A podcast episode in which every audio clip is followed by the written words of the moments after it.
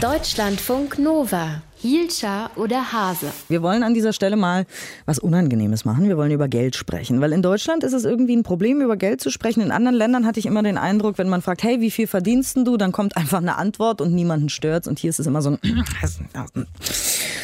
Egal, ob äh, wir viel oder wenig Geld verdienen, wir alle müssen was abdrücken, Steuern nämlich. Aber Steuern sind äh, wichtig für das gesellschaftliche Zusammenleben in unserem Land. Hier geht es um die große Frage, wie gerecht ist Deutschland? Wie sehr lohnt sich Leistung? Und auch, was kann man denn tun gegen das Auseinanderdriften von Arm und Reich in dem Land? Es geht also um Gerechtigkeit und wir gucken ja jeden Tag hier in die Wahlprogramme der Parteien für euch, damit äh, ihr das so ganz nebenbei erfahrt, was da eigentlich drin steht, beim Kaffeetrinken quasi. Ihr müsst gar nichts weiter machen, euch zurücklehnen und zuhören halt. Ne? Deutschlandfunk Nova-Reporter Timo Nikolas, der hat die ganze Arbeit gemacht.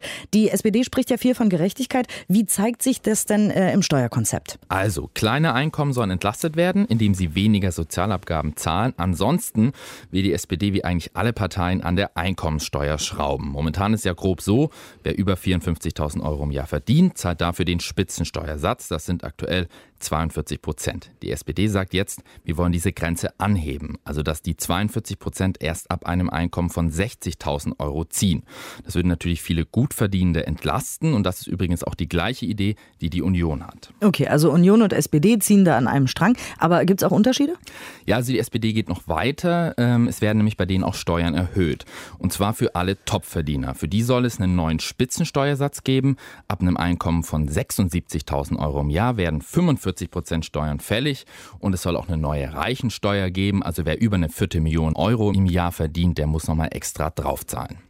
Steuererleichterungen für Gutverdienende und Steuererhöhungen für sehr Gutverdienende. Ist das bei den äh, anderen Parteien auch ähnlich? Ja, also wie gesagt, CDU, CSU wollen auch, dass der Spitzensteuersatz später greift, auch erst ab 60.000 Euro. Sonst will die Union aber wenig ändern, die Linke dagegen schon. Sie will den Grundfreibetrag erhöhen, also die Summe, bis überhaupt Steuern gezahlt werden müssen.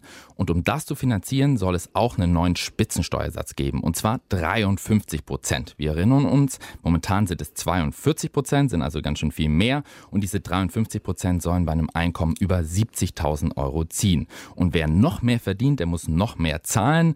Äh, eine Reichensteuer will die Linke nämlich auch. Die liegt bei 75 Prozent für Einkommen über eine Million Euro. Also DAX-Vorstände müssen sich in Acht nehmen. Das sieht die FDP wahrscheinlich ganz anders, könnte ich mir vorstellen. Ja, ein wenig anders. Die Partei will nämlich vor allem Steuern senken. Und zwar sowohl bei niedrigen und mittleren Einkommen als auch bei den großen Einkommen, denen ihr Credo ist, niemand soll mehr als die Hälfte seines Einkommens für Steuern und Sozialabgaben zahlen. Aber sowas kostet natürlich alles viel, viel Geld. Und das ist zum Beispiel auch den Grünen klar. Und deswegen sagen sie, ja, wir wollen zum Beispiel auch den Grundfreibetrag erhöhen, aber wir wollen auch Einkommen über 100.000 Euro kräftig mehr besteuern. Aber ganz grundsätzlich wollen die Parteien nichts an dem Steuersystem ändern, ne? Ja, nur die AfD. Also sie ist die einzige Partei, die weg will von diesem progressiven Steuersatz. Also dass der Prozentsatz, den wir auf unser Einkommen zahlen, fließend ansteigt, 20, 21, 22 Prozent und so weiter. Bei der AfD soll es nur noch wenige Steuerstufen geben. Konkreter werden sie jetzt nicht, aber ein Beispiel wäre, eine Stufe ist bei 15 Prozent, dann kommt 20, dann 30, that's it. Das macht das Steuersystem natürlich viel einfacher, aber auch nicht unbedingt sozialer. Steuern und Löhne sind jetzt eine Sache. Ne? Viele Deutsche haben aber Vermögen, legen das an und haben dadurch auch äh, Einkünfte, zum Beispiel durch Aktien oder Fonds oder so. Momentan werden diese Einkünfte pauschal mit 25 äh, Prozent besteuert. Welche Parteien wollen denn daran was ändern? Äh, das sind SPD, Linke und Grüne. Die wollen, dass Kapitalankünfte gleich besteuert werden wie Löhne. Also, dass auch hier ein progressiver Steuersatz greift. Sie sagen, Einkommen ist Einkommen, egal ob man das jetzt selbst erarbeitet oder sein Geld arbeiten lässt. Linke und Grüne wollen sogar eine Vermögenssteuer einführen, also dass auf Vermögen ab einem bestimmten Betrag an sich Steuern zu zahlen sind, einfach nur, weil man es hat.